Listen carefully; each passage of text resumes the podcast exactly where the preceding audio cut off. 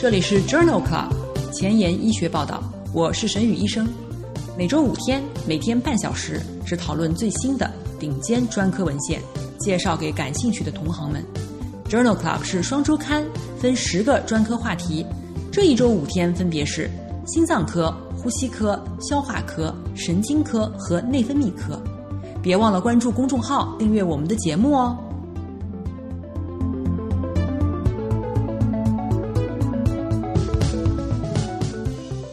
多听众给我留言，询问是否有某个专科的讨论群，或者某个专科的研究进展，或者麻烦我帮他对于某一个专业领域进行文献检索。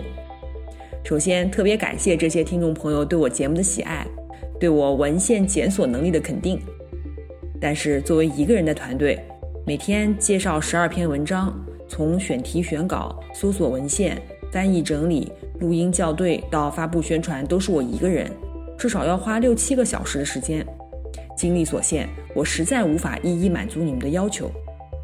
今天我想花几分钟时间聊一下节目和讨论群设置的初衷。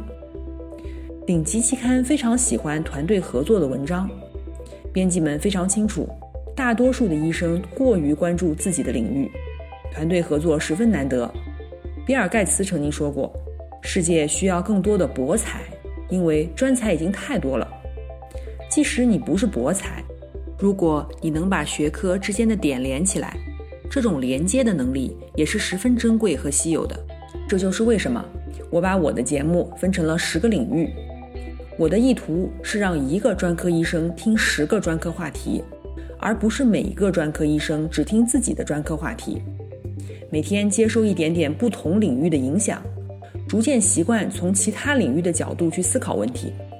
其次，搞科研要有创新的想法，创新来自于灵感，灵感来自于对大量高质量文献的积累。通过来自多领域的信息刺激，创造力才能被激发出来。我知道的，你有时候会有一个想法，但是没有查文献，所以不敢说出口；查了文献，又觉得大海捞针。好不容易查到了文献，发现别人已经做过了。重点是，如果每天你听我的节目，每周六十篇高质量的文献，每年就是三千篇顶级文章，渐渐的会发展出一种对好课题、好设计的直觉，也能感觉出什么是顶尖杂志编辑们喜欢的课题。听 Journal Club，目的就是让你通过大量的持续的接触。推断出编辑到底喜欢什么。总之一句话，我的意图是让一个人听十个节目，而不是十个人听十个节目。嗯，废话少说，我们的节目马上就要开始啦。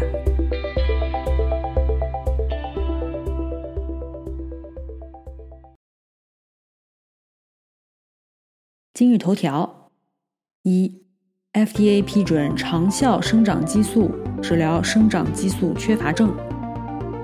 二，《Lancet》子刊：一型糖尿病儿童是早期还是延迟胰岛素泵治疗好呢？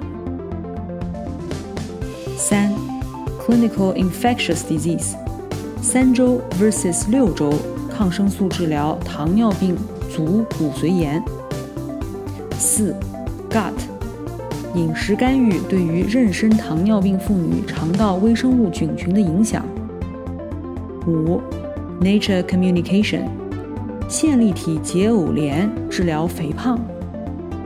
这里是 Journal Club 前沿医学报道，内分泌代谢星期五，Endocrinology Friday。我是主播沈宇医生，精彩即将开始，不要走开哦。今天的新药研发，我们来聊一聊长效人生长激素。生长激素缺乏症 （GHD） 是一种以脑垂体前叶分泌的生长激素不足为特征的疾病，表现为生长缓慢、身材矮小、食欲低下，但智力正常。长效人生长激素是一种长效与白蛋白可逆结合的生长激素衍生物，一周注射一次，补充体内生长激素缺乏。在二零二零年八月。FDA 批准了长效人生长激素用于治疗生长激素缺乏症的成人患者。Real One 研究是长效人生长激素治疗成人患者的三期临床研究，于2020年2月发表在了《Journal of Clinical Endocrinology and Metabolism》杂志上。这是一项随机平行组的安慰剂对照研究。旨在证明长效人生长激素与安慰剂在生长激素缺乏症当中的有效性和安全性。研究纳入了未经治疗的成年的生长激素缺乏症患者三百人，随机接受长效的人生长激素一周一次，人重组生长激素一天一次，以及安慰剂一周一次治疗，共三十四周。随后是五十二周的开放标签延长期。患者继续使用长效人生长激素，或者是人重组生长激素治疗。三十四周后，长效人生长激素显著降低了躯干脂肪的百分比，与安慰剂相比相差百分之一点五三，p 值等于零点零零九，并且改善了内脏脂肪、瘦体重、胰岛素样生长因子一等指标。在第八十六周的时候。长效人生长激素与每日注射生长激素疗效耐受性是相似的，不良事件相似。Real One 研究认为，在生长激素缺乏症的成人患者当中，长效人生长激素一周一次注射的疗效优于安慰剂组，而且与每日注射一次的生长激素替代治疗长达八十六周的治疗效果是一致的。同时，今天再分享一篇 Real Three 研究。这篇研究讨论的是长效人生长激素治疗生长激素缺乏症儿童患者的有效性和耐受性。文章发表在2020年4月的《Journal of Clinical Endocrinology and Metabolism》杂志上。在这篇多中心随机双盲对照的二期临床研究中，纳入了59例接受生长激素治疗的。青春期之前的生长激素缺乏症的儿童患者，给予长效生长激素零点零四毫克每公斤、零点零八毫克每公斤和零点一六毫克每公斤一周一次，或者是普通的生长激素零点三四毫克每公斤一周一次，持续二十六周，然后是二十六周的扩展期，在第二十六周的时候。不同剂量的长效人生长激素的患者，平均年化身高增长了八公分、十点九公分和十二点九公分。普通生长激素一天一次组的患者，年身高增长了十一点四公分，没有统计学差异。在第五十二周时，患儿持续长高。长效人生长激素零点一六毫克每公斤组显著高于生长激素一天一次组。在长效生长激素组当中，胰岛素样生长因子一的评分分别下降了1.62分、下降了1.09分和增长了0.31分。在普通生长激素一天一次组当中，下降了0.40分。安全性与耐受性两组之间是一致的。这项 Real Three 研究认为，在生长激素缺乏症的患儿当中，治疗26周和52周以后。长效人生长激素零点一六毫克每公斤一周一次，提供了最接近的疗效匹配，安全性与耐受性与每日注射生长激素效果是相似的。今天的临床实践第一部分，我们来聊一聊一型糖尿病患者的胰岛素治疗。胰岛素是一型糖尿病的主要治疗方法。胰岛素治疗的目标是替代缺乏的激素和恢复正常的血糖水平。胰岛素的制剂分为短效胰岛素、速效胰岛素、中效胰岛素和长效胰岛素以及胰岛素泵。短效胰岛素，也就是平常用的普通胰岛素，在餐前二十到三十分钟内给药。速效胰岛素包括赖福胰岛素、门冬胰岛素、谷赖胰岛素。在餐前五到十五分钟给药。中效胰岛素指的是中性低精蛋白锌胰岛素，一定程度上可以覆盖多餐。长效胰岛素最常用的是肝精胰岛素、德谷胰岛素和地特胰岛素，一日一次或者是一日两次注射。给药的方案分为强化方案、常规方案。强化方案是在胰岛素泵或者是基础胰岛素的基础上给予餐前的速效胰岛素。常规方案是指一日两次中效胰岛素加上一日两到三次餐前速效胰岛素。目前较为推荐的是强化胰岛素方案或者是胰岛素泵方案。在《Lancet》儿科学子刊的杂志上，二零二一年一月刊上发表了一篇 DPV 注册研究，讨论了新诊断的一型糖尿病儿童早期与延迟胰岛素泵治疗的疗效。虽然与每日多次注射胰岛素相比，胰岛素泵的治疗血糖控制的更好。但是目前仍不清楚何时开始治疗是最合适的。这项多中心前瞻性的糖尿病随访登记研究的目的是比较早期与延迟开始胰岛素泵治疗年轻的一型糖尿病患者的结局。这一项 DPV 注册研究包括了三百一十一个中心的八千三百例一型糖尿病患者。患儿诊断的年龄在六个月到十五岁不等，六个月以内开始胰岛素泵治疗，定义为早期治疗组；诊断两到三年以后开始胰岛素泵治疗，定义为延迟治疗组。在这个注册研究当中，早期治疗组占百分之四十八，延迟治疗组占百分之五十一，中位随访六点七年。研究发现。早期治疗组与延迟治疗组的患儿相比，其糖化血红蛋白的值明显较低，分别为百分之七点九和百分之八点零，P 值等于零点零零零六。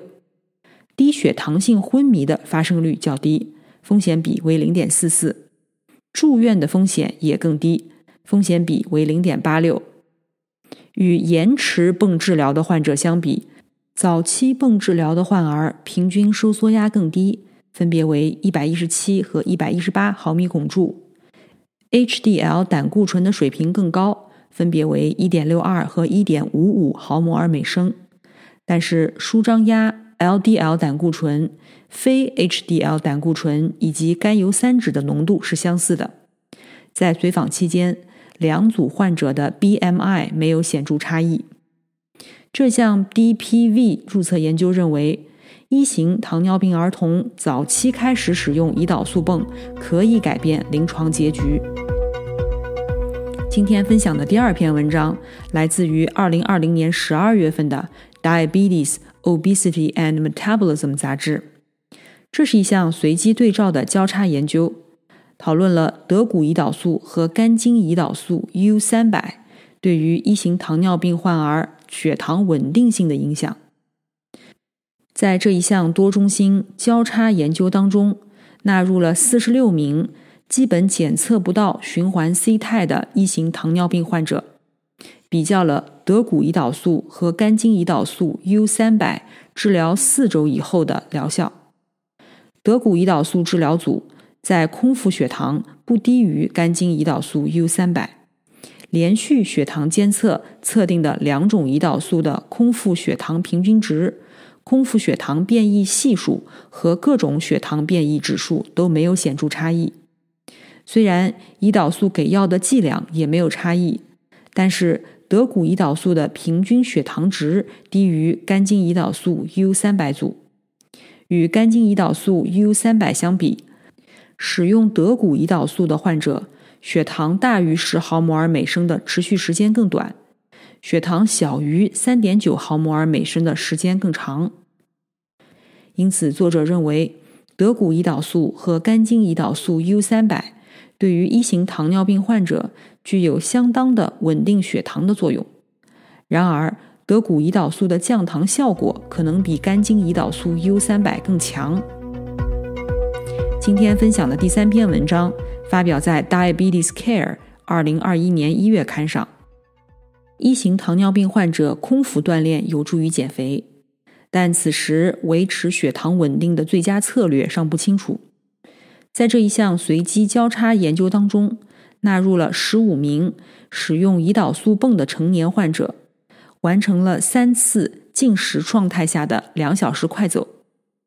第一次，运动前九十分钟将胰岛素基础速率降低百分之五十；第二次，在正常的胰岛素基础速率上摄入零点三克每公斤每小时的碳水化合物；第三次。在运动前九十分钟，将胰岛素基础速率降低百分之五十，并且摄入零点三克每公斤每小时的碳水化合物。简而言之，文章的目的是评价使用胰岛素泵的一型糖尿病患者，在有或者没有胰岛素基础速率降低的情况下，长时间进食运动对于碳水化合物的需求。降低胰岛素基础速率，并且摄入碳水化合物的情况下，血糖比另外两组变化更小，分别是升高了零点二七毫摩尔每升和降低了二点七二毫摩尔每升，以及降低了一点八九毫摩尔每升。而且，降低胰岛素基础速率，并且摄入碳水化合物的情况下，贝塔氨基丁酸的水平更高。因此，作者认为。在被检测的三种策略当中，空腹运动时血糖都保持相对稳定，但是在运动前九十分钟降低胰岛素基础速率并摄入碳水化合物，血糖波动更小，而且可以增加脂肪氧化。今天要推荐的第四篇文章来自于《Diabetes, Obesity and Metabolism》杂志，二零二一年一月刊。这是一项回顾性的队列研究，讨论的是胰腺移植以后血糖控制是胰腺移植存活的预测因子。胰腺移植术后的血糖控制与预后之间的关系尚不清楚。这项研究旨在讨论移植以后的血糖控制与移植存活率之间的关系，分析了早期移植功能障碍的预测因子。研究一共收集了一百二十三例胰腺移植术后五天七千六百多个血糖读数，随访三点六年。研究发现，术后五天的血糖曲线下面积是移植失败的重要预测因子，风险比为一点一七，p 值等于零点零零二。非技术性的移植失败在血糖正常者当中发生率为百分之十。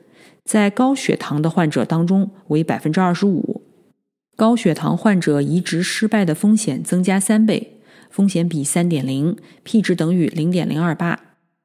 这项回顾性的队列研究认为，移植早期高血糖与移植物失活密切相关，可作为指导移植物个体化监测和治疗的有效工具。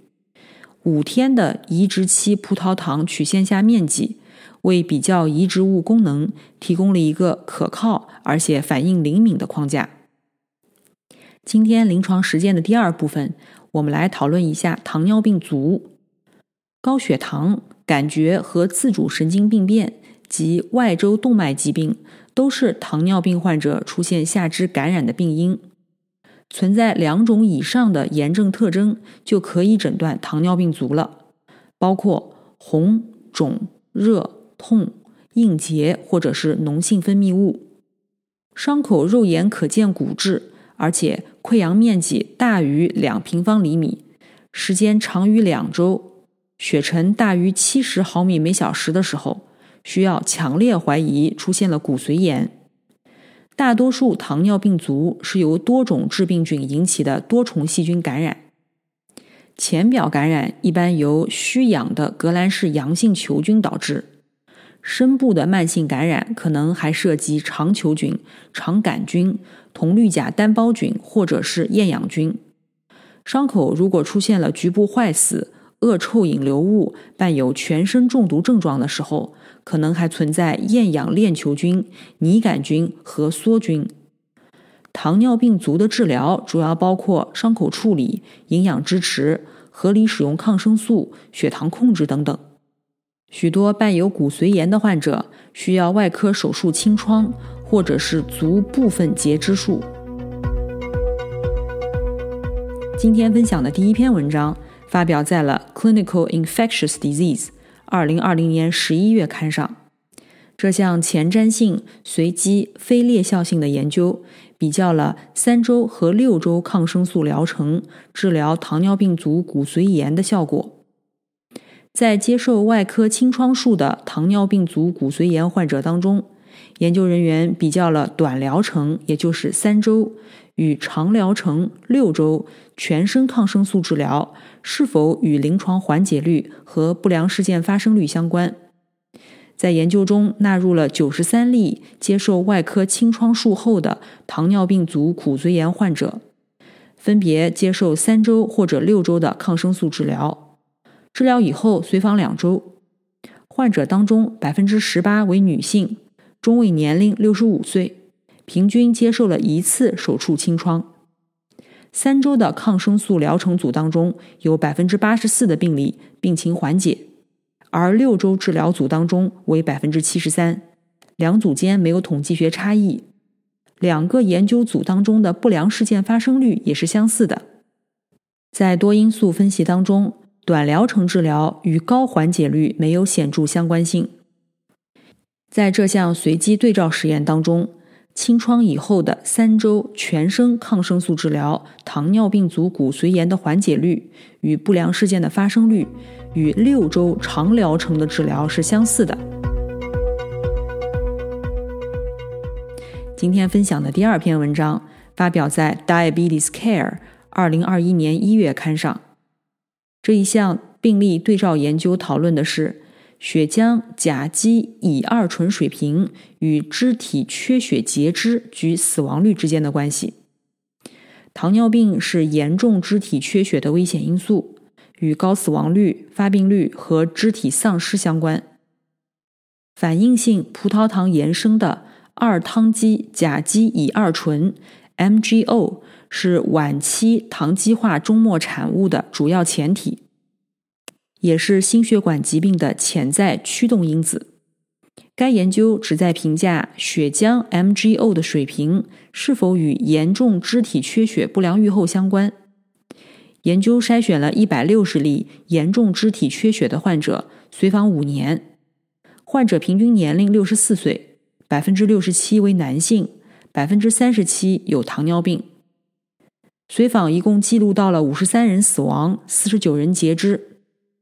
研究发现，更高的血浆 MGO 水平与更多的不良结局相关，风险比为一点四四，与截肢风险升高相关。风险比为一点五五，MGO 来源的晚期糖基化终末产物 N sigma 羧基乙基赖氨酸也与更多的不良事件结局有关，风险比为一点四六，以及截肢相关，风险比为一点七一。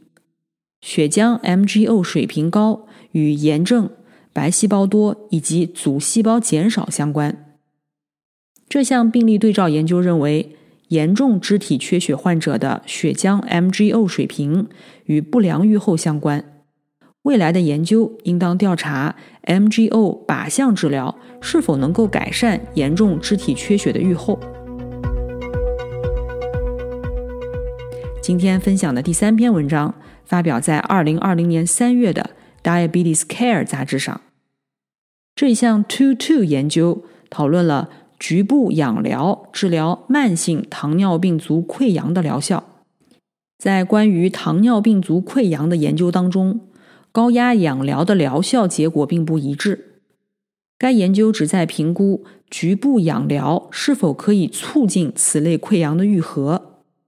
研究纳入了七十三例糖尿病足溃疡的患者，接受局部加压氧疗或者是钾治疗组。加压氧疗是指使用套在肢体上的氧气箱输送加压氧气。钾治疗组当中使用相同的装置，但是输送未加压的室内空气。该研究纳入标准包括溃疡面积一到二十平方厘米，病程一月以上，不伴有肢体严重出血。患者在家中接受治疗，每周五次，每次九十分钟。经过十二周的干预以后，局部加压氧疗患者当中，百分之四十二溃疡完全愈合，而甲治疗组当中仅为百分之十四，p 值等于零点零一。随访一年以后，局部加压氧疗组治愈率达百分之五十六，高于甲治疗组的百分之二十七。这一项随机对照研究认为，采用局部输氧装置进行家庭治疗，可以促进糖尿病足溃疡的愈合。今天分享的最后一篇文章发表在二零二零年八月的 BMJ 杂志上。这项研究的目的是评价不同年龄、不同心血管风险的患者接受卡格列净治疗以后的截肢风险。文章一共纳入了三十一万名新使用卡格列净或者是 GLP-1 受体激动剂的患者。与 GLP-1 受体激动剂治疗相比，卡格列净的治疗可以增加六十五岁以上具有心血管疾病患者的截肢风险，风险比一点七三。其他组患者当中没有统计学差异。这项研究认为。截肢率的增加与卡格列净的绝对相关性很小，最明显的情况出现在六十五岁以上并且患有心血管疾病的患者当中。每增加一例截肢事件，需要额外五百五十六个病人治疗六周。今天交叉学科的板块，我们来讨论一篇消化科与内分泌科交叉的文章。这篇文章发表在《Gut》。二零二一年一月刊上，这是一项随机双盲对照研究，目的是评价妊娠期肠道菌群组成以及功能变化是否与妊娠期糖尿病有关，是否可以通过膳食补充剂、鱼油和或益生菌进行修饰。这项研究纳入了二百七十名超重肥胖的妇女。对妊娠早期和妊娠晚期的肠道菌群进行了红基因组的分析。没有妊娠期糖尿病的女性在怀孕期间表现出细菌种类的相对风度变化，特别是那些接受鱼油及益生菌干预的女性。特定的细菌种类或者功能并不能预测妊娠期糖尿病的发病，也没有因为妊娠期糖尿病状态而有所不同。